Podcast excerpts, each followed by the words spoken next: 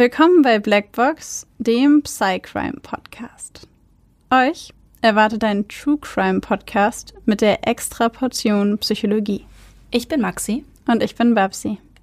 Und bei uns geht es um wahre Kriminalfälle und die psychologischen Hintergründe davon. Wir schauen uns an, warum psychisch kranke Straftäter tun, was sie tun. Und wir erklären euch die psychischen Erkrankungen, die dahinter stehen. Einige unserer Fälle beinhalten ziemlich viel Gewalt, sowohl psychische, physische als auch mal sexuelle. Manchmal sind sie sehr detailreich beschrieben und oft auch nichts für schwache Nerven. Deswegen empfehle ich euch, auf eure Emotionen zu achten und sollte es euch zu viel werden, schaltet ihr besser ab. Wir haben euch gewarnt. Ab und zu passiert es auch, dass wir bei der Aufnahme lachen oder eine Bemerkung machen. Das ist nie respektlos gemeint. Das liegt eher daran, dass wir sehr tief in der Materie drinstecken und das alles mit Humor ab und zu mal ein bisschen auflockern. Also bitte nicht falsch verstehen. In unserer heutigen Folge geht es in erster Linie um die Wochenbettdepression. Wir erklären euch wie immer, was das ist, wo das herkommen könnte, was genau man gegen eine Wochenbettdepression machen kann, wie die Prognose ist. Und wir stellen euch natürlich wieder zwei Fälle vor. Bevor wir damit anfangen, wollen wir in dieser Folge aber eine Warnung aussprechen. Und zwar zu zwei Dingen. Erstens, wenn du eingeschaltet hast, weil du das Wort Wochenbettdepression gelesen hast, dann möchten wir hier noch mal kurz darüber informieren, dass es sich um einen Psycrime-Podcast handelt, also True Crime gemischt mit Psychologie und dass diese Folge nicht nur dazu dient, über Wochenbettdepression aufzuklären, sondern eben auch zwei relativ brutale oder eigentlich zwei sehr brutale Kriminalfälle aufzeigt, in denen die Wochenbettdepression eine Rolle gespielt hat.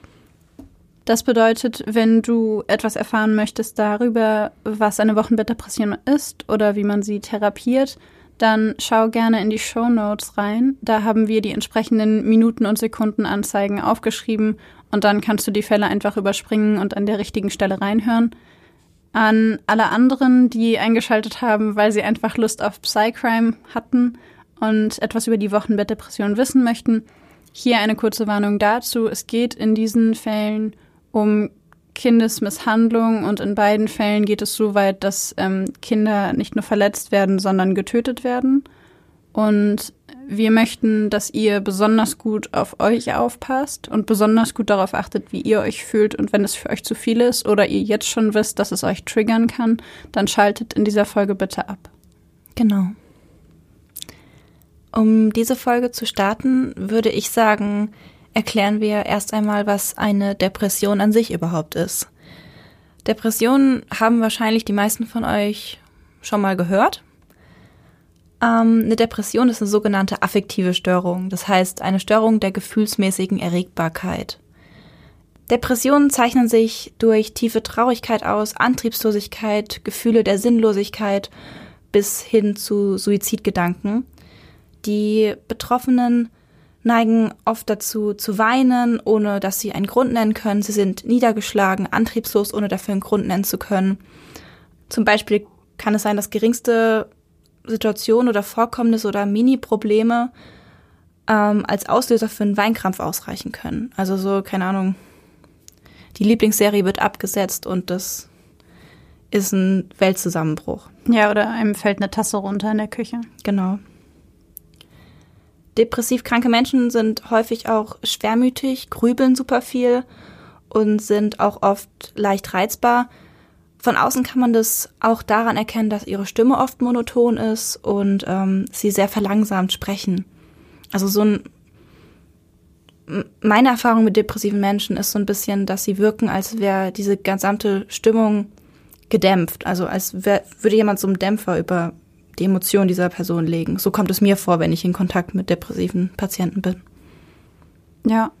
Ja, ich hatte oft den Eindruck bei Depressiven, wenn ich mit jemandem zu tun hatte, der eine Depression hatte, dass die Emotionen gefühlt wie in so Wellen kommen. Ja. Erst sind sie total abgeflacht oder mal sind sie sehr abgeflacht und sehr ja, gedämpft, als hätte man diese Person in Watte eingepackt und es würden nur noch 50 Prozent der Emotionen durchdringen. Genau, ja.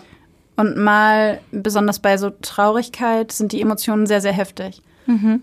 Beispielsweise, dass dass sie anfangen zu weinen und es so ein richtiger Weinkrampf ist und dass sie gar nicht mehr aufhören können zu weinen. Und das Schwierige an Depressionen ist, dass von außen betrachtet häufig gar kein objektiver Grund besteht. Also es ist niemand gestorben, es ist niemand krank, es ist man hat vielleicht nicht mal seinen Job verloren oder so. Es gibt häufig für Außenstehende keinen objektiv nachvollziehbaren Grund, weshalb diese Person so traurig ist.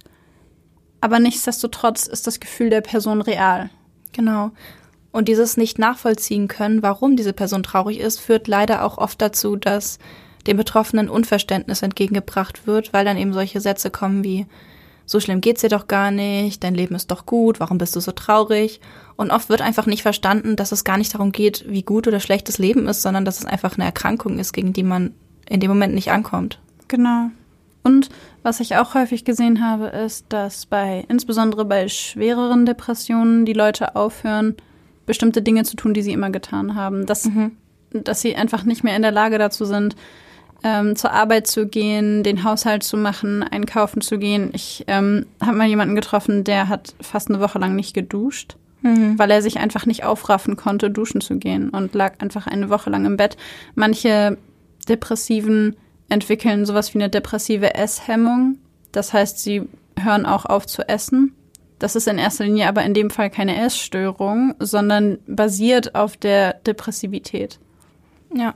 Und was dann häufig falsch wahrgenommen wird oder falsch verstanden wird von Leuten von außen, ist, dass sie sagen, du bist super faul. Ich wäre auch traurig an deiner Stelle, wenn ich nichts machen würde den ganzen Tag. Oder mach doch mal was, geh doch mal raus. Mhm. Weil einfach nicht verstanden wird, dass äh, die Motivation einfach ein wesentliches Problem ist und dass es einfach, wie du gesagt hast, eine Erkrankung ist, aus der die Person in dem Moment nicht rauskommt. Ja, diese Motivationslosigkeit kann auch so weit gehen. Ich kannte mal einen Patienten, der ist einfach nicht aufgestanden. Der lag den ganzen Tag auf seinem Bett und hat an die Decke geguckt und hat es nicht geschafft, nicht mal aufzustehen. Also ich finde es schon krass, wenn sie es zum Beispiel nicht schaffen zu duschen. Das ist dann auch schon eine sehr schwere Depression. Ja. Aber nicht mal aufstehen zu können, war jetzt bei mir so der härteste Fall, den ich kennengelernt habe. Ja. Im ICD-10, also der internationalen Klassifikation psychischer Störungen, werden Wochenbettdepressionen zu den psychischen oder Verhaltensstörungen im Wochenbett gezählt. Bei psychischen Krisen oder Erkrankungen nach einer Geburt wird außerdem unterschieden zwischen dem postpartalen Stimmungstief, das sind zum Beispiel auch die Baby Blues, mhm.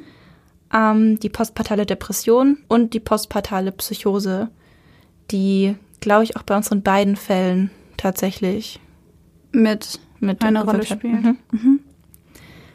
Das postpartale Stimmungstief, also die Baby Blues oder werden auch Heultage genannt, sind dabei eine Phase von erhöhter psychischer Empfindlichkeit. Das ist immer direkt nach der Geburt. Diese Baby Blues sind, soweit ich weiß, gar nicht so selten. Nee, die haben tatsächlich 40 bis 80 Prozent aller Frauen. Genau. Allerdings sind die nicht so schlimm, weil die nach einigen Tagen wieder vorbeigehen. Ja. Es hat einfach was, soweit ich weiß, einfach was mit der natürlichen Hormonumstellung zu tun. Ja. Die postpartale Depression dagegen geht nicht nach einigen Tagen wieder weg. Die haben ungefähr 10 Prozent aller Mütter nach einer Geburt.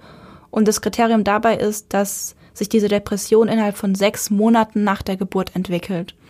Dabei können sowohl Mütter als auch mal Väter betroffen sein, allerdings natürlich, wie man sich denken kann, sehr viel seltener sind davon Männer betroffen als Frauen. Die postpartale Psychose dagegen ist die schwerste Form von einer psychischen Krise nach der Geburt. Die entwickelt sich bei ein bis zwei von tausend Geburten. Also finde ich immer noch eigentlich viel, ja. meiner Meinung nach. Ja.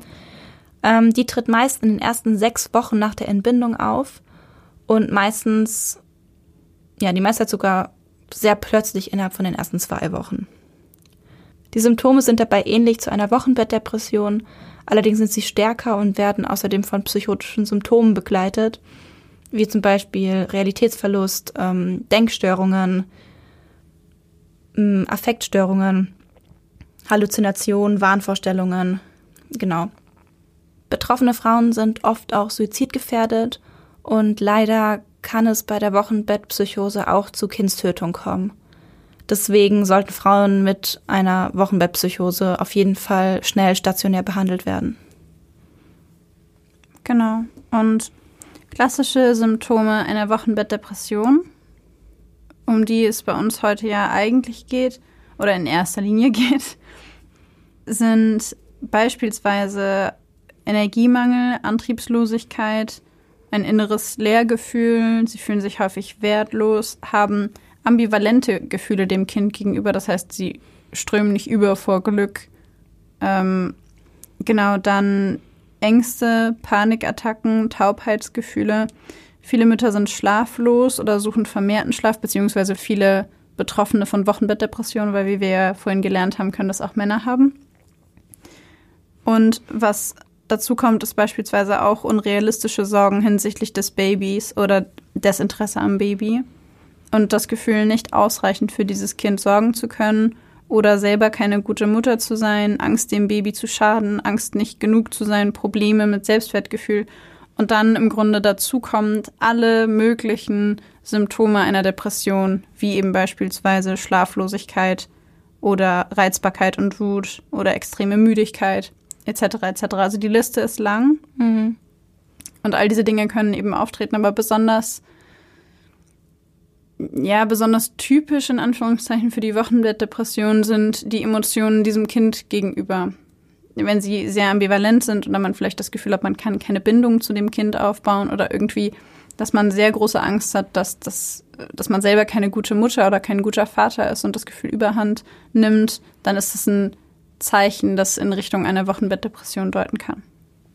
Ich kann mir auch vorstellen, dass ähm, diese ganzen Gefühle nicht ausreichend für das Kind sorgen zu können, eine schlechte Mutter zu sein ähm, und in Kombination mit diesen ganzen depressiven Symptomen, dass es dann zu Suizidgedanken führen kann. Ja, also absolut, auf jeden Fall. Das ist halt äh, auch ein massives Problem daran. Und wenn man ähm, sich die betroffenen Personen genauer anschaut, wird häufig diagnostiziert mit der Edinburgh Postnatal Depression Scale. Das ist ein Fragebogen, der bei Verdacht auf eine postpartale Depression von Betroffenen mit dem Arzt zusammen ausgefüllt wird. Und wie immer kurz die Diagnosekriterien bzw. welche Kriterien erfüllt sein müssen, damit der Arzt oder der Behandelnde annimmt, dass die Frau unter einer Wochenbettdepression leidet. Das sind erstens Symptome einer Depression von länger als zwei Wochen, Symptome, die die täglichen Aktivitäten beeinträchtigen, Gedanken an Selbstmord oder Mord. Also Frauen, bei denen man das vermutet, sollte man immer gezielt nach Suizid oder Mordgedanken fragen. Und auf jeden Fall Halluzinationen, Wahnvorstellungen oder psychotisches Verhalten. Das würde ebenfalls dafür sprechen, dass da eine Wochenbettdepression und zusätzlich eine Wochenbettpsychose vorliegt. Mhm. Ich habe auch gelesen, dass sich aus der Wochenbettdepression auch eine Wochenbettpsychose entwickeln kann. Genau. Also, dass die halt zusammenhängen können und dass deswegen das beides abgefragt wird. Natürlich auch, weil die Wochenbettpsychose natürlich super gefährlich fürs Kind sein kann. Und für die Mutter. Ja. Also bei Halluzinationen und Wahnvorstellungen auf jeden Fall stationärer Aufenthalt und zwar so schnell wie geht. Mhm. Ich würde sagen, dann fangen wir jetzt schon mal mit unseren Fällen an. Und nach den Fällen erzählen wir euch auf jeden Fall noch was über die Ursachen, über den gesellschaftlichen Blick darauf und über die Therapie. Dann fange ich einfach mal an. Die Geschichte, die ich heute erzähle, ist die Geschichte von Rudy und Carol Coronado. Es ist ein sonniger Tag im Jahr 2004 in LA, Kalifornien. Rudy Coronado sitzt in seinem Lieblingscafé in LA, genießt die Sonnenstrahlen, die durch die Fensterscheiben scheinen, und beißt herzhaft in einen Donut, den er sich gerade gekauft hat. Zufrieden kaut er und wischt den Puderzucker von seinen Fingern ab, als eine junge Frau die Tür öffnet und eintritt. Sie ist hübsch, hat lange, braune, glänzende Haare und ein freundliches Lächeln auf den Lippen. Rudy fällt auf, dass sie kein Make-up trägt. Sie bestellt an der Theke und setzt sich mit einem Kaffee an einen Tisch nicht weit von seinem entfernt. Rudy kann nicht aufhören, diese fremde Frau anzustarren. Kurz entschlossen nimmt er ein Blatt Papier aus seiner Tasche, schreibt eine kurze Nachricht an die fremde Frau, knüllt das Papier zu einem Ball zusammen und wirft es in ihre Richtung. Überrascht hebt sie die Augenbrauen, sie lacht kurz auf und lächelt ihn freundlich an, während sie den Ball aufhebt und das Papier glättet. Verschmitzt grinsend antwortet sie ihm, knüllt den Ball ebenfalls zusammen und wirft ihn zurück an den Absender. Die fremde Frau heißt Carol.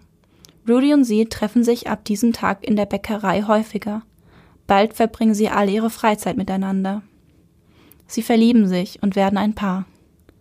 Beide sind leidenschaftliche Fußballfans. Sie treffen sich meist bei Rudy, um die Spiele gemeinsam zu sehen. Rudy ist total begeistert von dieser neuen Frau in seinem Leben. Carol ist genauso, wie er sich seine Traumfrau vorstellt. Natürlich tough, am Boden der Tatsachen. Sie hat im Militär gedient und interessiert sich eher für Wichtiges als für den Klatsch und Tratsch der Stars. Rudy erinnert sich später an seltsame, aber liebevolle Angewohnheiten, die er im Laufe der Zeit an Carol entdeckt. Sie hat beim Essen immer Lücken zwischen den einzelnen Lebensmitteln gehalten, sagt er. Das war ihr wichtig. Die Karotten durften die Kartoffeln auf keinen Fall berühren. Nach drei Jahren Beziehung macht Rudy seiner Carol einen Heiratsantrag. Neun Monate später erblickt Sophia, die älteste Tochter, das Licht der Welt. Kein Jahr später folgt Jasmin, dann Xenia.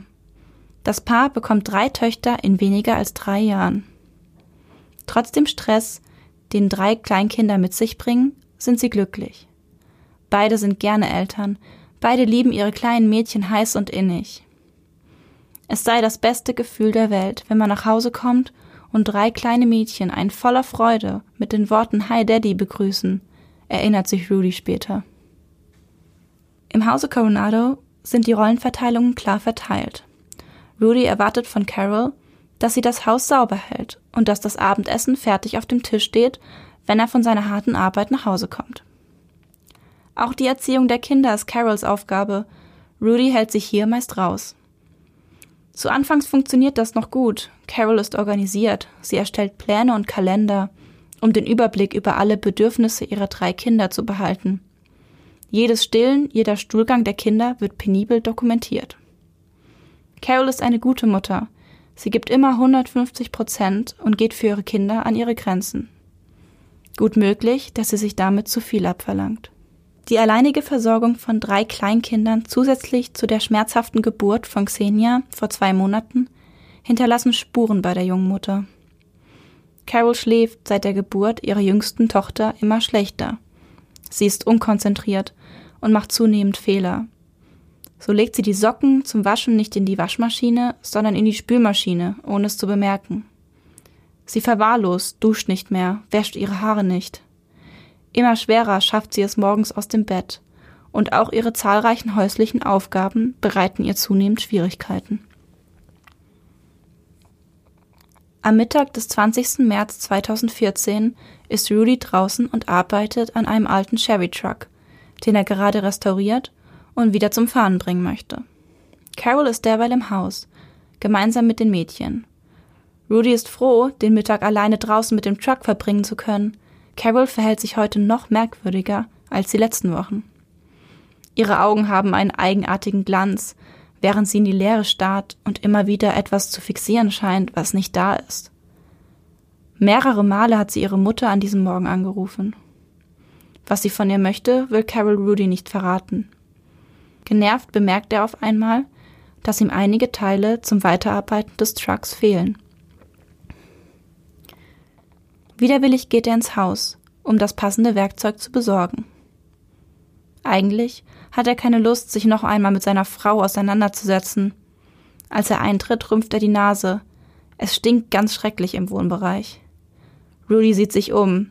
Carol liegt auf dem Bett, sie regt sich nicht, starrt wieder ins Leere.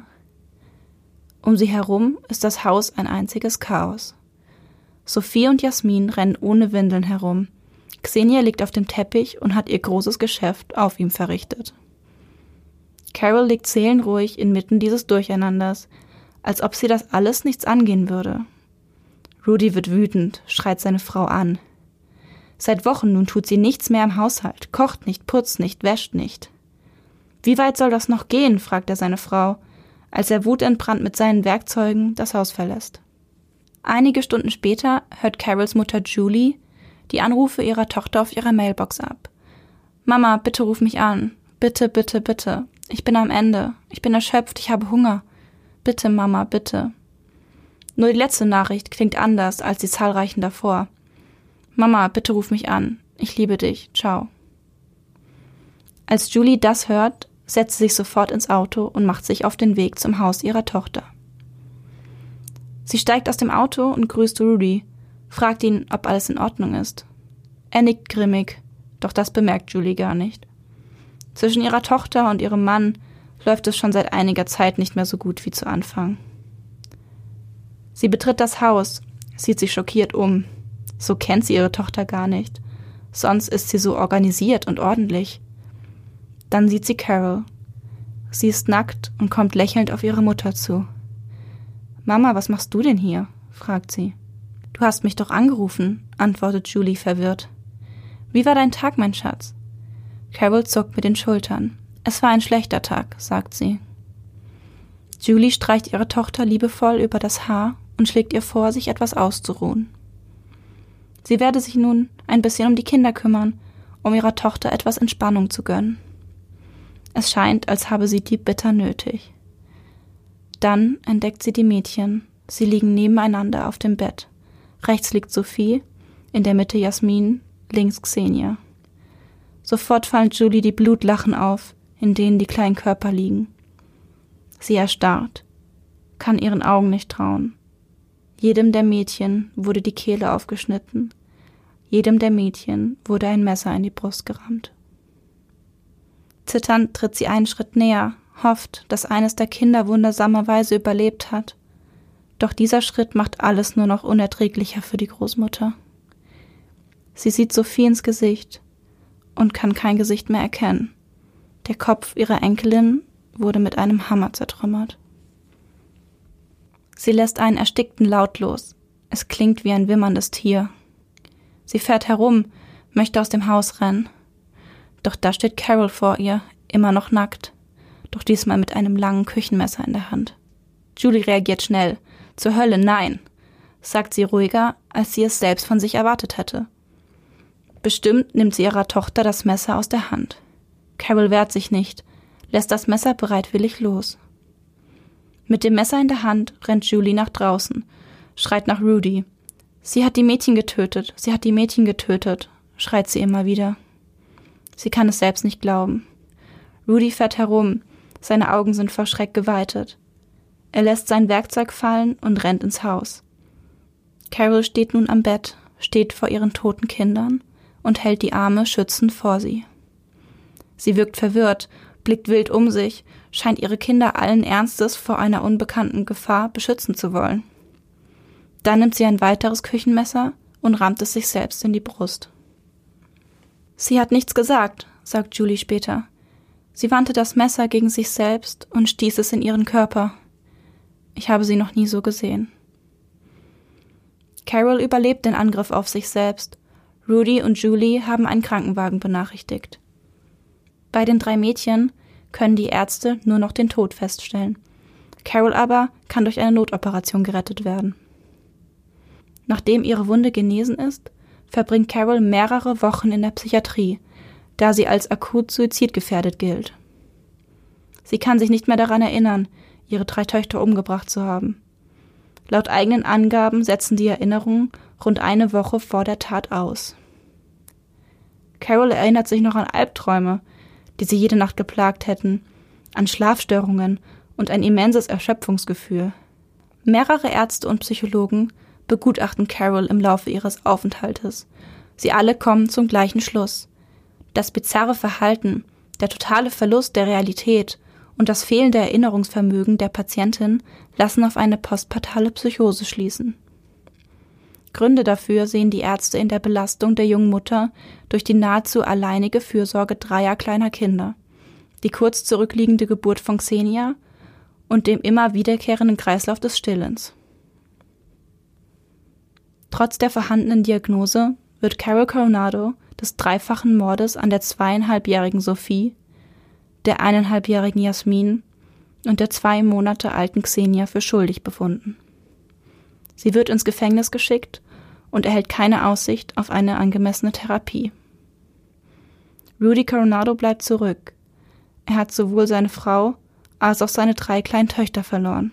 Trotz dieses Verlusts steht Rudy hinter seiner Frau. Carol sei psychisch krank gewesen und habe nicht gewusst, was sie tue. Er halte sie für unschuldig, denn in gesundem Zustand hätte sie ihren Kindern nie etwas angetan. Rudy ist sich sicher, Carol hatte Sophie, Jasmin und Xenia genauso sehr geliebt, wie er es getan hatte. Du guckst ganz geschockt. Ich weiß nicht so ganz, was ich sagen soll gerade. Ich muss dazu sagen, dass ich den Fall nicht kannte. Und dass es wieder so ein Moment ist, in dem mir dieser psychologische Aspekt schwerfällt. Mhm. Also auch wenn ich ihr das glaube, ich glaube schon, dass sie an einer Psychose, einer postpartalen Psychose gelitten hat. Aber die Vorstellung, dass sie diese drei kleinen Mädchen getötet hat, ist schon traurig. Ich bin super traurig gerade. Ja. Ich habe diesen Fall gefunden, beziehungsweise bin ich in Zusammenhang mit diesem Fall zuallererst auf einen Film gestoßen. Mhm. Ähm, leider kann man diesen Film in Deutschland nicht gucken. Ich habe es überall versucht. Und dieser Film heißt Not Carol. Oh. Okay. Und es ist wie so eine Dokumentation über eben diese Geschichte und über, also auch besonders über Wochenbettdepression und Wochenbettpsychose. Mhm. Und dazu gibt's aber einen Trailer auf der offiziellen Seite. Und in diesem Trailer spricht der Vater, also Rudy. Und ich, das ist so eine traurige Szene. Ich glaube, er wird gefilmt, wie er vor diesen ganzen Gedenkkerzen steht, die für seine Töchter aufgestellt wurden. Und er bricht zusammen und weint. Und es ist so schrecklich anzuschauen. Und in der nächsten Aufnahme steht er dann da und weint und ist schrecklich traurig und sagt trotzdem, dass er ihr keine Schuld geben kann, weil sie hätte es nie getan, wenn sie sie selbst gewesen wäre. Und das fand ich, ich fand es erstmal ungewöhnlich, dass er so viel, wie formuliere ich es, Stärke hat, obwohl ihm so etwas Schreckliches passiert ist, trotzdem hinter seiner Frau stehen zu können. Weißt du, was ich meine? Diese Krankheit Ja, das trennen zu können. Ja. Zu sagen, du warst nicht schuld, weil du nichts, du konntest nichts dafür, du hast getan, was du getan hast, aber du warst nicht du. Genau, glaub, und das das finde ich, ich stelle es mir schrecklich schwer vor. Also ich habe in der Klinik auch mal eine Frau kennengelernt, die sowas ähnliches getan hat. Und der Mann hat den Kontakt abgebrochen. Der war so schrecklich wütend und was ich auch nachvollziehen kann. Ich meine, er hat durch sie auch sein Kind verloren und er konnte diese Trennung nicht, nicht ziehen. Ja, ich glaube, das ist auch eine erhebliche Herausforderung. Warum, warum wurde, wurde sie verurteilt, trotz der Diagnose? weil in Amerika da kein Unterschied gemacht wird bei Kindstötungen. Bei Kindstötung, okay. Bei Kindstötungen nicht. Sonst wissen wir, es gibt psychiatrische ähm, Kliniken für psychisch kranke Straftäter. Aber bei Kindstötungen kommt es nicht zum Zug. Amerika ist, wie ich bei meinen Recherchen gelesen habe, eins der wenigen, wenn nicht sogar das einzige Land, was da keine Sonderregelung hat. Deutschland hat es, Ja. Ähm, und Amerika, da ist es einfach First Degree Murder. Das ist krass. Ja. Und sie hat, ich glaube, das Strafmaß habe ich jetzt gar nicht im Fall gehabt. Sie hat für alle drei Kinder je lebenslänglich bekommen.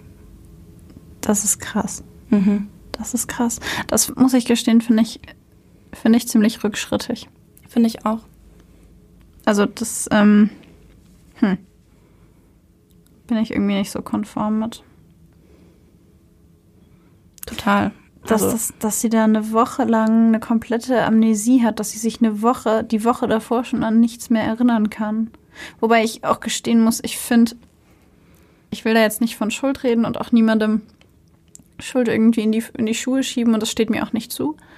Aber ich finde es schon auch heftig, dass der Ehemann gesagt hat, okay, mein Job ist der Job und dein Job sind drei kleine Kinder, weil ich meine, ein Kind ist schon anstrengend und Hm. zwei kleine Kinder sind schon anstrengend, aber drei Kinder in nicht mal drei Jahren, drei Geburten in nicht mal drei Jahren und alle Kinder wollen ja die ganze Zeit irgendwas. So die, wenn dieses eine Kind, die eine war anderthalb, meintest du, die jüngste Mhm. zwei Monate. Und es gibt ja viele Eltern, die mit anderthalb noch stillen. Das heißt, du stillst dann zwei Kinder gleichzeitig. Ich glaube, es gibt sogar Eltern, die stillen ihre Kinder auch mit zwei oder zweieinhalb noch Mhm. oder drei. Ich meine, bei ihr war das der Fall. Alle drei Mädchen wurden gleichzeitig gestillt. Und das ist halt allein körperlich ein unglaublicher Kraftakt. Mhm. Zusätzlich zu dem ganzen Haushalt und der Erziehung und Essen machen und Wasch, Wäsche waschen und also das, dass sie da zumindest sehr, sehr, sehr erschöpft war, wundert mich gar nicht. Nee. Und dass sie damit überfordert gewesen ist, wundert mich auch nicht. Ich habe auch bei der Erklärung der Ärzte dabei, ähm, die haben ja auch speziell eben diesen Kreislauf des Stillens betont, dass das Ja. mit eben auslösend war. Und ich muss sagen, das konnte ich auch als Grund irgendwie nachvollziehen dafür, weil drei Mädchen gleichzeitig zu stillen, ich meine, das wird ja zum Teil wund, es tut weh und ich weiß, ich kenne mich damit nicht aus, kann man überhaupt drei Kinder gleichzeitig stillen? Hat man dafür genug Muttermilch? Ich glaube, dass die Produktion sich anpasst an das, was du benötigst. Ah, du meinst, weil das drei so kurz aufeinanderfolgende Geburten waren, dass es dann. Nee, ich glaube an sich, wenn dein Kind nicht so viel trinkt, produziert dein Körper weniger. Wenn dein Ah, Kind so viel trinkt, du. produziert dein Körper mehr. Hm. Soweit ich weiß. Ah, damit kenne ich mich leider gar nicht aus. Aber soweit ich weiß, muss man Kinder super häufig stillen. Also Ja. insbesondere kleine Kinder. Ja. Also wenn du, wenn du ganz, ganz, ganz viel Glück hast, bist du doch irgendwie bei, keine Ahnung, viermal am Tag, fünfmal, also Mhm. tagsüber. Ja, alle paar Stunden musst du das machen. Also ich kenne mich nicht da- damit aus. Wir kennen uns nicht damit aus. Lasst es uns gerne wissen, wenn ihr es besser wisst, weil wir haben beide noch keine Kinder. Ja. Ich finde bei ihr auch, was ich schon beim Recherchieren des Falls bemerkt habe, bevor ich die Diagnosen gelesen habe, ähm, ist, dass ich finde, dass es bei ihr diese Entwicklung dieser Psychose sehr auffällig war. Oder auch die, diese psychotische Zustand an sich. Ähm, es ging ja los mit dem, was wir am Anfang auch gesagt haben, dieses Antriebslose, sich nicht duschen, Ja. ähm, ich finde, das hat man bei ihr dann auch arg gemerkt. Sie hat ihre häuslichen Aufgaben nicht mehr gemacht. Die Kinder rennen ohne Windeln rum, machen überall ins Haus. Ich meine, vor allem, wenn sie sonst immer als sehr ordentlich und organisiert beschrieben wurde. Das ist ja ein total krasser Wechsel, also wie eine andere Person. Ja, das stimmt. Ich fand auch, also das auch, aber auch die Tatsache, dass es in dem Moment angefangen hat, wo sie nicht mehr hinterhergekommen ist, dass da niemand gesagt hat, okay, stopp. Also jetzt müssen wir mal eben sprechen, wir müssen mal eben schauen, dass wir dich unterstützen, wir müssen mal eben gucken, dass wir dir irgendwie helfen. Weil Ja. du hast ja auch gesagt, dass sie immer 150 Prozent gegeben hat. Und seien wir mal ehrlich, drei kleine Kinder, die du alle stillen musst, ein kompletter Haushalt, Essen machen, Wäsche waschen, dich um dich selber kümmern. Alles gleichzeitig ist schon extrem. Ja, Das ist schon extrem. total. Was mir noch wichtig war zu betonen, ähm, weil ich mir vorstellen kann, dass auch viele unserer Hörer Schwierigkeiten damit haben, so eine krasse Tat eben trotzdem die Mutter als, wie der Vater ja sagt, unschuldig zu betrachten, obwohl sie eben natürlich ihre Kinder getötet hat. Ähm, ich kann nachvollziehen, dass es super schwer ist. Für mich war es am Anfang auch schwer. Ähm, und deswegen möchte ich, wollte ich einmal noch kurz die Psychose herausheben, woran man eben bemerkt hat, dass sie wirklich nicht sie selbst war. Ich habe ja gesagt, dass sie nackt war, als ihre Mutter das Haus betreten hat. Ähm, sie hat mit ihren Augen Punkte fixiert, wo, wo die Mutter nichts gesehen hat. Sie hat auch auf ihre Mutter reagiert, so von wegen so, hey, was machst du hier? So total überrascht, so von wegen, als ob sie vergessen hätte, dass sie sie angerufen hat und um Hilfe gebeten hat. Ähm, und was ich auch sehr bezeichnend fand, war die Situation, wo sie vor ihrer Mutter steht mit einem Messer und eine normal denkende Person würde jetzt vielleicht denken, okay, entweder sie greift die Mutter jetzt an, weil die Mutter es ja gesehen, oder sie rennt weg oder sie verteidigt sich oder irgendwas.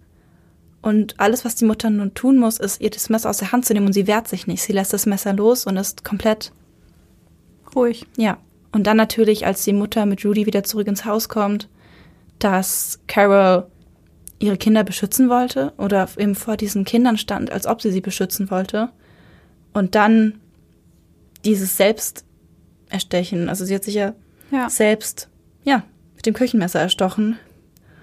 Und genau dieses alles ist einfach so bezeichnend für eine ganz starke Psychose, dass mir das einfacher gemacht hat, diese Diagnose anzunehmen in diesem Fall. Ich muss gestehen, während du das vorgelesen hast, normalerweise empfinde ich bei sowas Wut oder Ärger über den Täter oder hm. Zumindest irgendeine emotionale Reaktion. Das kann ich gar nicht verhindern. Ja, klar. Und in diesem Fall war ich einfach nur traurig, hm. weil ich sofort mitgegangen bin mit dem, was du gesagt hast. Ich war sofort bei der Wochenbettpsychose. Ich war sofort dabei, weil ich es so eindeutig fand, wie du das beschrieben hast, dass ich dachte, Mann, diese Frau wusste wirklich überhaupt gar nicht, was sie da tut. Ja. Und ich finde auch, dass sie, dass ihr Mann ja auch beschreibt, dass sie so leer irgendwo hingeguckt hat und sie so glänzende Augen hat und irgendwie nicht reagiert. Und all diese Dinge, die du gerade aufgelistet hast, sprechen so eindeutig dafür, dass sie wirklich eine Psychose hatte, also wirklich irgendwie Halluzinationen, Wahnvorstellungen, was auch immer, dass ich halt einfach gar nicht, sie gar nicht als brutalen Kinder, also als brutale Kindermörderin oder so sehen konnte, weil ich ja. finde, dass die Zeichen dafür so sehr in diese Richtung gehen. Genau, für mich auch. Aber ich wollte es nochmal sagen, weil ich auch verstehen kann, dass sowas sehr, sehr schwer fällt. Ja, auf jeden Fall. Möchtest du uns deinen Fall vorlesen? Ja. Okay. Es ist der 1. Februar 2013 in Garmisch-Partenkirchen, Bayern. Es ist ein Wetter, wie man es sich in Wintergeschichten vorstellt. Überall liegt Schnee auf den Straßen. Die Luft ist eisig kalt und ab und zu blitzt ein Sonnenstrahl durch die Wolken und lässt die weiße Masse in allen erdenklichen Farben glitzern. In der Hauptstraße im Ortsteil Partenkirchen hängt in einigen Fenstern der Mehrfamilienhäuser noch die Weihnachtsbeleuchtung. Wie jedes Jahr gibt es einige, die sich nach Weihnachten mit dem Abschmücken Zeit lassen. Es ist um die Mittagszeit und auf den Straßen vermischen sich die Düfte unterschiedlicher Gerichte. Es riecht nach Pfannkuchen, Bratkartoffeln und gebratenem Fleisch. Alles ist still und beschaulich an diesem Freitagnachmittag, als plötzlich ein schrecklicher, langgezogener Schrei die Idylle zerschneidet. Dann ein zweiter Schrei. Aus der Wohnung in einem der Häuser dringt das laute Wehklagen einer Frau. Dann Stille. Kurze Zeit später halten ein Polizeiwagen und der Rettungsdienst mit quietschenden Reifen vor einem der Einfamilienhäuser. Einige Minuten vergehen, dann werden ein junger Mann und eine junge Frau in Handschellen abgeführt. Das Gesicht der Frau ist tränenüberströmt. Der Mann zittert.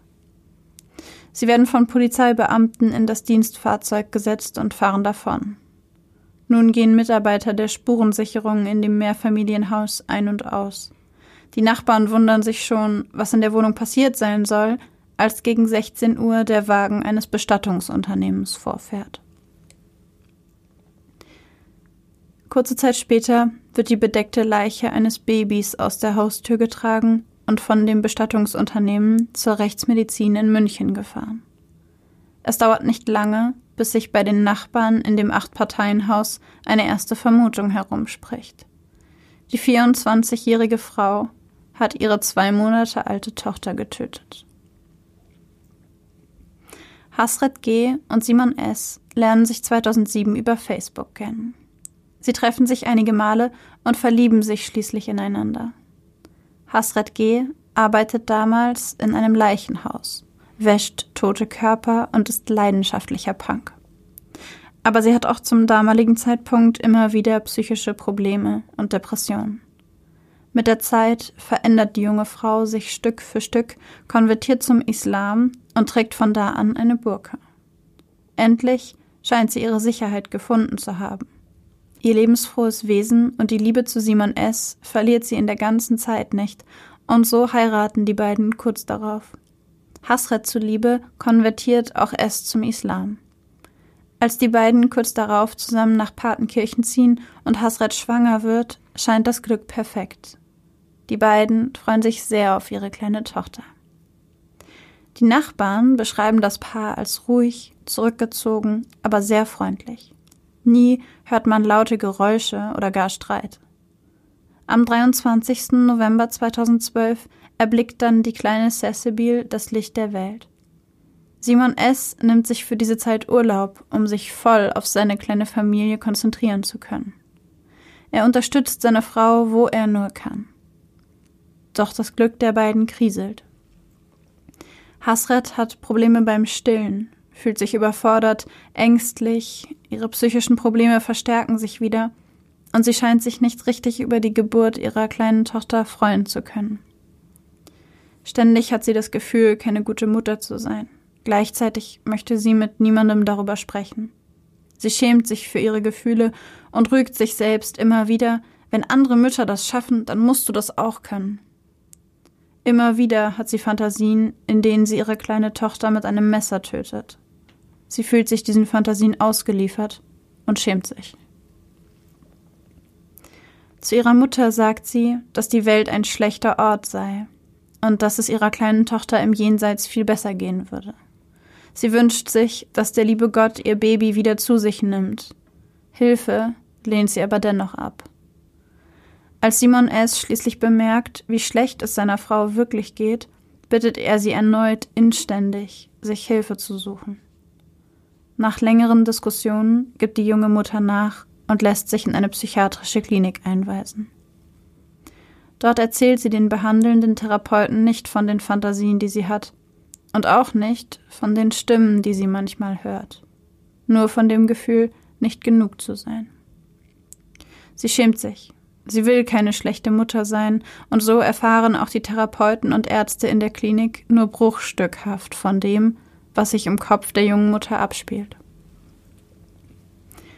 Schließlich entlässt Hasret G. sich nach einigen Wochen selbst aus der Klinik und versichert, keine weiteren negativen Gedanken in diese Richtung mehr zu haben.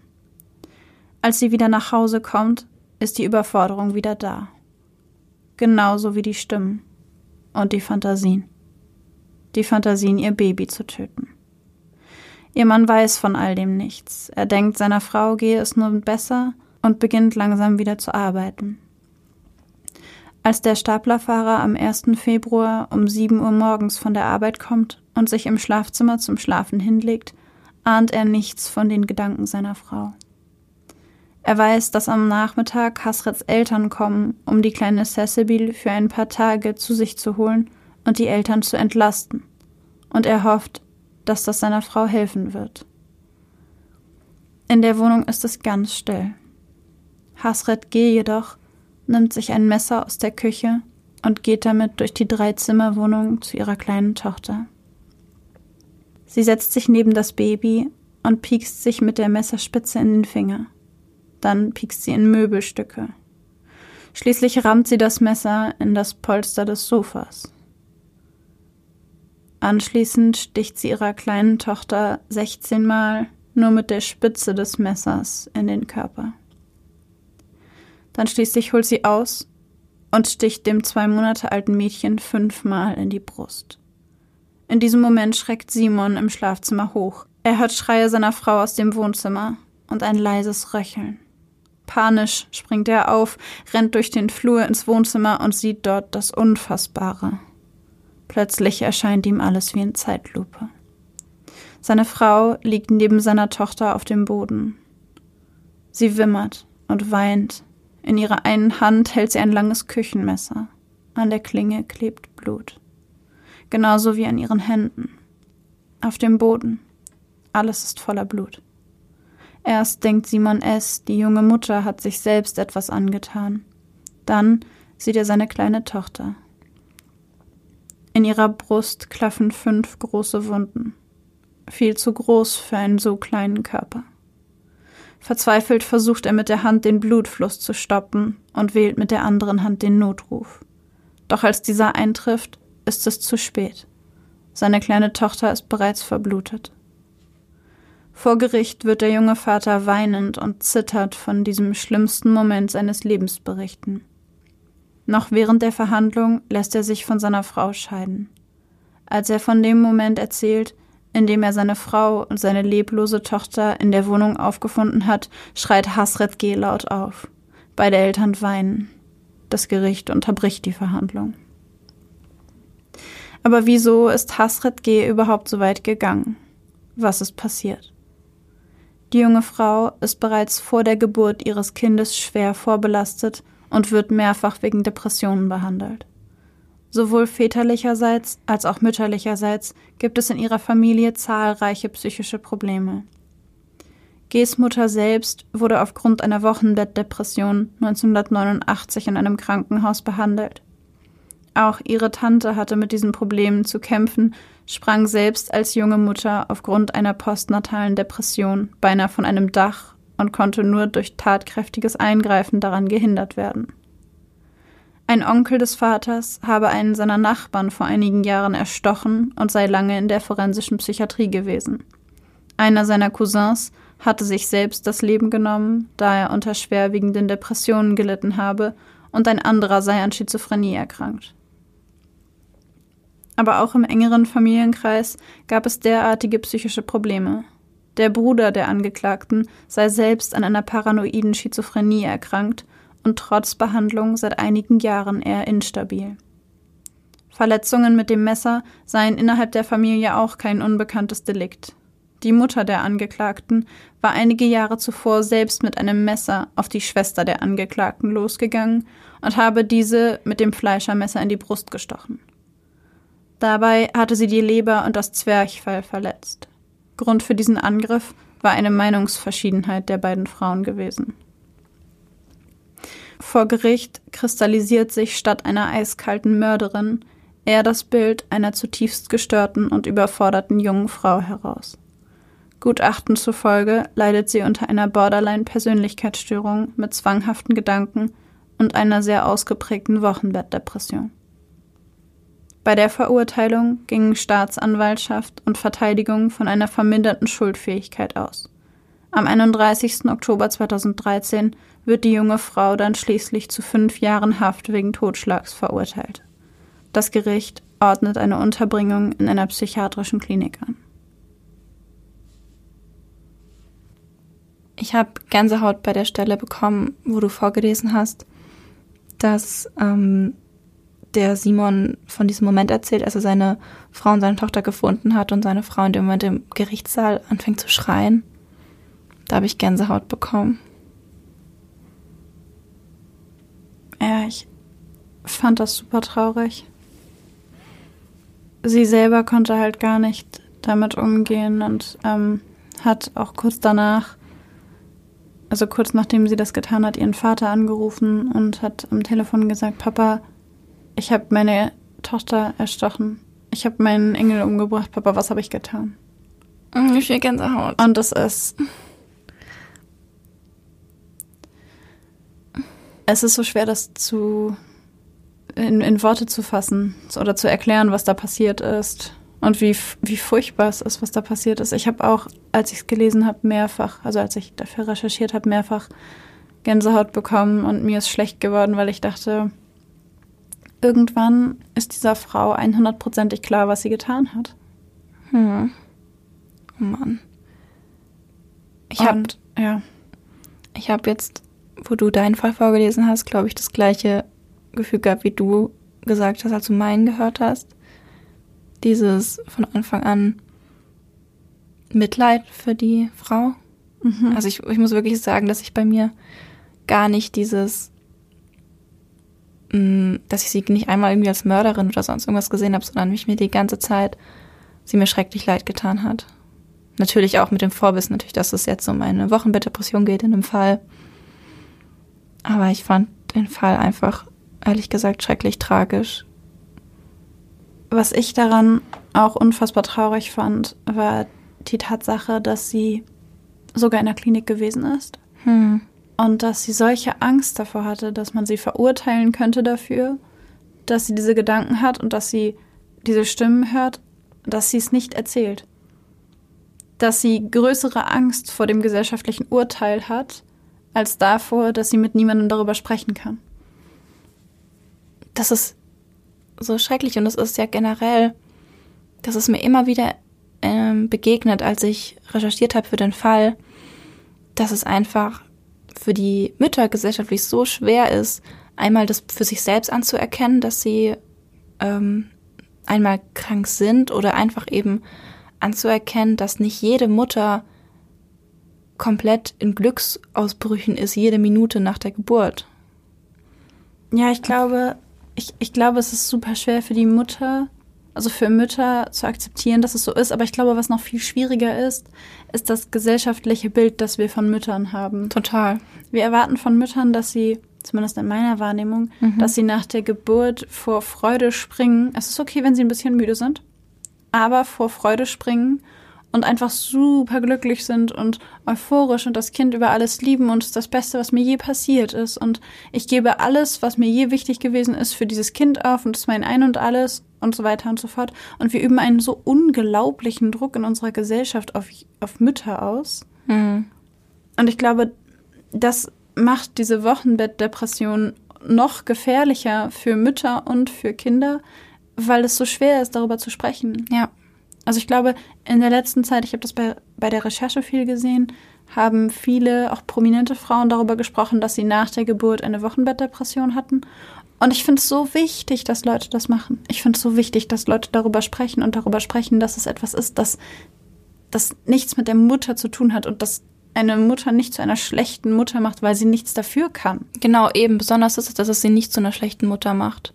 Weil es halt einfach was ist, was meines Wissens nach auch nicht ganz so bekannt ist, Wochenbettdepression. Und dass eben, wie du sagst, sowas in der Gesellschaft einfach oft nicht diesem Bild der Mutter entspricht und dann direkt diese Vorstellung kommt, okay, ich bin vielleicht einfach eine schlechte Mutter. Und es belastet natürlich noch zusätzlich zu diesen ganzen anderen Gedanken, die man dabei hat. Und dann auch noch diesen Druck zu spüren. Ja, natürlich hindert es so eine Therapiemotivation oder die Motivation, sich Hilfe zu holen, weil man sich damit eingesteht, dass man da Hilfe braucht. Ja, ja, und das ist das, was ich so dramatisch finde, vor allen Dingen, weil die Frau ja nichts dafür kann. Das ist ja keine Entscheidung, die man trifft und sagt, hey, ich habe jetzt eine Wochenbettdepression. Es ja. gibt ja unterschiedliche Ursachen dafür, wie sowas auftreten kann. Beispielsweise gibt es die Hormonumstellung, die wird diskutiert als Ursache für eine Wochenbettdepression, weil nach der Geburt die Konzentration von Östrogen und Progesteron sinken. Mhm. Und diese Hormone wirken im Körper auch an anderen Stellen, beispielsweise im Gehirn, und haben tendenziell eine eher stabilisierende Wirkung auf die Stimmung, wirken Depressionen und Psychosen eher entgegen. Und diese Konzentration dieser Hormone sinkt nach der Geburt. Mhm. Und häufig ist es ein Erklärungsansatz zu sagen, deswegen wird die Stimmung schlechter oder wird weniger gleichmäßig. Ähm, wobei das auch ambivalent diskutiert wird weil auf der anderen Seite gab es Untersuchungen, die gezeigt haben, dass es keinen Unterschied in den Hormonen gab zwischen psychisch erkrankten Müttern und psychisch gesunden Müttern, also mit Müttern mit Wochenbettdepression und Müttern ohne Wochenbettdepression. Die hatten denselben Hormonspiegel, deswegen wird es diskutiert. Aber es gibt so viele Ursachen dafür und es gibt sicherlich auch einen körperlichen Aspekt. Vielleicht sind es nicht die Hormone, aber so eine Geburt macht ja was mit dir. Ja, da passiert natürlich. ja was. Das ist ja für den Körper der reinste Kraftakt. In der gesamten Schwangerschaft passiert ja schon super viel im Körper. Und dann bei der Geburt ist es ja wie gipfelt in einem Höhepunkt von Hormonen und körperlichen Veränderungen. Ja. Ja, was auch dazu führen kann, sind psychische Erkrankungen, die Frauen vor der Schwangerschaft hatten. Mhm. Wie zum Beispiel in meinem Fall. Oder psychische Erkrankungen, die in der Familie auftreten. Die erhöhen das Risiko für eine Wochenbettdepression Beispielsweise Depressionen, Zwangsstörungen, Angststörungen, Panikstörungen, also alles, was so in diese Depressions- und Angstschiene fällt, erhöht mhm. das Risiko massiv. Was man nicht vernachlässigen darf und ein, was ein wichtiger Punkt ist, das hat man zum Beispiel in deinem Fall gesehen, sind körperliche und geistige Erschöpfung.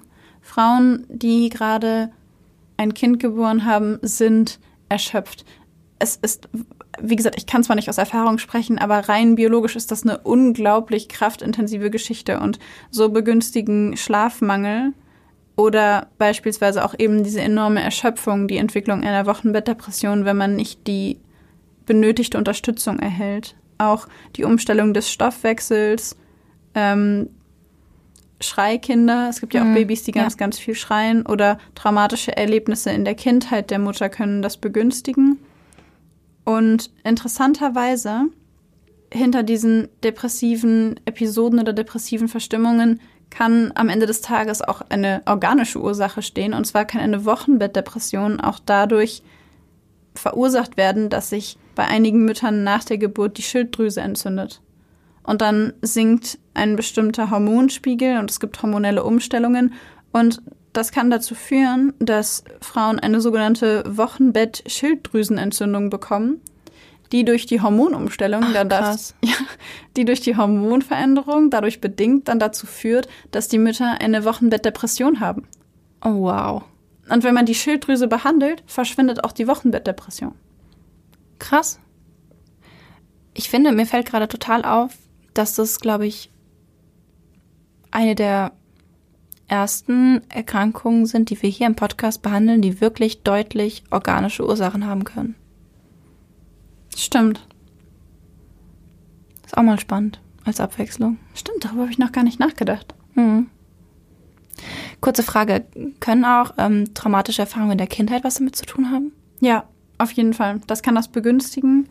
Es gibt noch ein paar, ja, im Grunde Eigenschaften oder Dinge, die das Risiko erhöhen. Mhm. Wenn beispielsweise eine Mutter einen Babyblues hatte, ist die Wahrscheinlichkeit oder das Risiko erhöht, dass sie auch, also dass sich das verstärkt in der Wochenbettdepression, dass es quasi so einen Übergang gibt. Und wenn es vorher schon Phasen einer Wochenbettdepression gegeben hat während der Schwangerschaft oder in vorher, vorherigen Schwangerschaften, dann erhöht es auch das Risiko, wenn die Mutter vorher schon eine Depression hatte, wenn sie mangelnde Unterstützung bekommt, wenn sie beispielsweise starke Stimmungsschwankungen hat im Zusammenhang mit dem Menstruationszyklus, also wenn diese Frau Mhm. sowieso schon, wenn sie ihre Tage hat, sehr empfindlich emotional reagiert oder auch wenn die Schwangerschaft nicht unbedingt gewollt war Mhm. und die Frau schon während der Schwangerschaft irgendwie unsicher ist, ob sie das will und ob sie bereit dafür ist und auch nicht so ganz weiß, wie das jetzt werden soll. Ja. An dieser Stelle würde ich gerne was sagen dazu, wie man so eine Wochenbettdepression vorbeugen kann. Ähm, wenn ihr jetzt zum Beispiel schon wisst, dass ihr eine Neigung zu Ängsten oder zu Depressionen habt und vielleicht gerade schwanger seid oder irgendwann mal schwanger werdet, ähm, dann habt ihr die Möglichkeit, schon bei der Geburtsvorbereitung erhöhte Unterstützung zu bekommen. Ähm, das kann dann zum Beispiel so aussehen, dass ähm, in der ersten Zeit nach der Geburt sich zum Beispiel ein Pflegepersonal um das Kind kümmert, dass ihr auch psychologisch betreut werdet in der Zeit, bevor die Geburt passiert, dass ihr einfach stabilisiert werdet psychisch, um euch eben auf diese psychisch belastende Zeit nach der Geburt vorzubereiten. Ähm, und natürlich, was aber jetzt nicht nur bei Personen ratsam ist, die ähm, Depression schon haben oder eine Neigung dazu haben, dass der Partner da viel mithilft. Also dass es einfach nicht nur an einer Person hängen bleibt, ähm, die Erziehung mit dem Kind, dieses Beschäftigen mit dem Kind, sondern dass einfach man sich das mit dem Partner aufteilt, dass man da zusammen dran zieht und nicht nur alleine, wie zum Beispiel es in meinem Fall der Fall war, dass eben dann gar nicht so eine alleinige Erschöpfung passieren kann, weil man eben ja zu zweit daran arbeitet. Ja, richtig. Was auch eine Möglichkeit ist, da ist, sich schon vor der Geburt darum zu kümmern, dass man, ich glaube, ich hatte, ähm, habe einmal von jemandem gehört, da ist die Frau ähm, schwanger geworden und da haben sie vorher schon ganz viel Essen gekocht, Mhm. damit sie danach einfach nur noch Essen auftauen müssen und dann sich die ganze Zeit, also das Paar, und sich die, danach die ganze Zeit nur um das Kind kümmern können. Das ist voll smart. Oder? Ja. Manche haben Haushaltshilfen, Kinder, Mädchen. Es ist keine Schande, sich Hilfe zu holen. Es Auf ist, keinen Fall. es ist nie eine Schande, sich Hilfe zu holen. Das gilt sowohl für Kindererziehung als auch für alles andere im Leben. Man kann nicht immer alles alleine machen. Genau. Apropos Hilfe. Therapie bei der Wochenbettdepression sieht je nach Schweregrad unterschiedlich aus. Ähm, bei der leichten Form reicht es schon, wenn man mehr Unterstützung bei der Babypflege hat oder im Haushalt, dann, wie du gerade gesagt, zum Beispiel Haushaltshilfen oder Kindermädchen engagieren. Bei schwereren Fällen ist eine psychotherapeutische Behandlung erforderlich. Dabei, ähm, wie immer bei der Psychotherapie, geht es um Gespräch, Therapie, Körpertherapie. Ähm, dabei ist es wichtig, dass der Partner oder andere Familienangehörige mit einbezogen werden. Dabei können sie den richtigen Umgang eben mit der Krankheit erlernen, dass es eben nicht so läuft, wie ich ganz am Anfang erklärt habe, dass so ein Unverständnis bei einer Depression entgegengebracht wird, sondern dass die Angehörigen oder das Umfeld einfach weiß, was es ist und wie sie damit umzugehen haben. Bei Bedarf ist außerdem eine medikamentöse Therapie möglich. Das ist dann zum Beispiel mit Antidepressiva. Und bei besonders schweren Fällen, wie zum Beispiel der Wochenbettpsychose, ist, wie wir schon gesagt haben, eine stationäre Behandlung auf jeden Fall erforderlich. In einigen Städten gibt es sogar Mutter-Kind-Kliniken. Ich habe mal ein Praktikum, glaube ich, mal in einer gemacht, eine Mutter-Kind-Bindungsklinik. Mhm. Und da ist wirklich der Fokus darauf, dass eben die Mutter eine Bindung zu ihrem Kind aufbaut, was ja bei der Wochenbettdepression manchmal nicht so glückt. Und diese Kliniken unterstützen dabei und geben dabei sowohl der Mutter Entlastung, dadurch, dass es Kinderbetreuung gibt und die Mutter gleichzeitig psychologisch betreut wird und dann werden die Mutter und das Kind so schrittweise zusammengeführt und sie lernen eigentlich, wie sie am besten miteinander umgehen und wie sie, wie die Mutter das am besten handelt. Super wichtig. Ja, ich glaube, das ist so der, der wichtigste Punkt, ist diese Bindung. Ja. Weil Unterstützung und alles kannst du, kannst du dring, ringsrum quasi bauen. Aber die Bindung ist halt etwas, das durch die Wochenbettdepression maßgeblich beeinträchtigt wird. Und das meinen wir nicht anklagend, sondern als Aufruf, sich Hilfe zu suchen, weil es das soll jetzt nicht so klingen, als eine Wochenbettdepression normal im Sinne von Standard. aber es ist nichts, wofür man sich schämen muss. Ich glaube, das wollen wir in dieser Folge ganz besonders immer wieder betonen. Es ist nichts, wofür man sich schämen muss. Es ist nichts, was man nicht behandeln, nicht therapieren kann. Es ist nichts, wobei euch niemand helfen kann.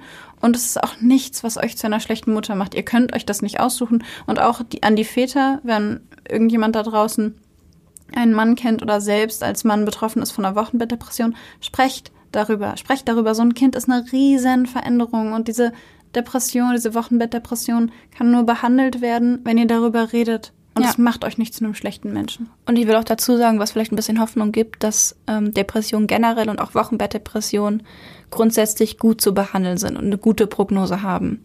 Das heißt, es hilft auf jeden Fall, sich Therapie zu holen. Es ist nicht irgendwie so ein aussichtsloses Ding. Ja, genau. Also in den meisten Fällen verschwindet, in, in wirklich den allermeisten Fällen, verschwindet die Wochenbettdepression nach der Behandlung wieder. Ja. Wenn ihr betroffen seid oder meint, dass ihr gefährdet seid, dann könnt ihr euch ähm, immer an schwangeren Beratungsstellen wenden, ähm, wo ihr sowohl vor der Geburt als auch nach der Geburt beraten werden könnt. Oder ihr könnt euch auch an psychosoziale Beratungsstellen beziehungsweise den sozialpsychiatrischen Dienst wenden. Da gibt's in jeder Region einen eigenen. Da könnt ihr einfach mal googeln und dann da anrufen. Und da wird, werdet ihr auf jeden Fall auch Hilfe erhalten. Ja, wir würden euch die Telefonnummern gerne in die Shownotes schreiben, aber in diesem Fall sind beim sozialpsychiatrischen Dienst und bei den Beratungsstellen die Telefonnummern überall unterschiedlich.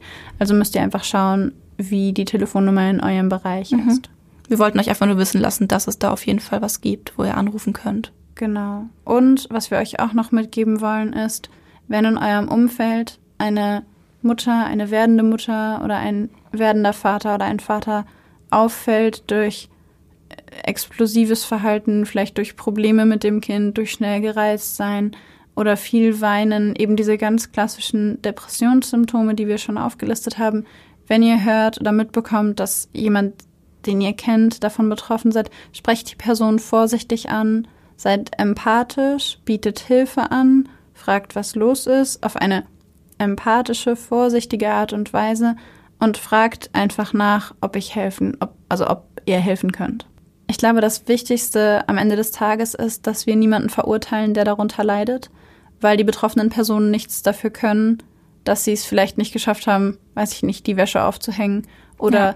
diese Gefühle haben, die sie haben. Also nicht streitet euch nicht über sowas, schreit euch nicht an, versucht Verständnis für die Person zu haben, die darunter leidet und einfach offen darüber zu sprechen und euch nicht zu schämen. Genau, und holt Hilfe, wenn ihr denkt, es ist erforderlich. Genau. Mit diesen Worten schließen wir diese, wie ich finde, sehr, sehr wichtige Folge heute. Ja. Und ja. Wünschen euch alles Gute und bis zum nächsten Mal. Tschüss.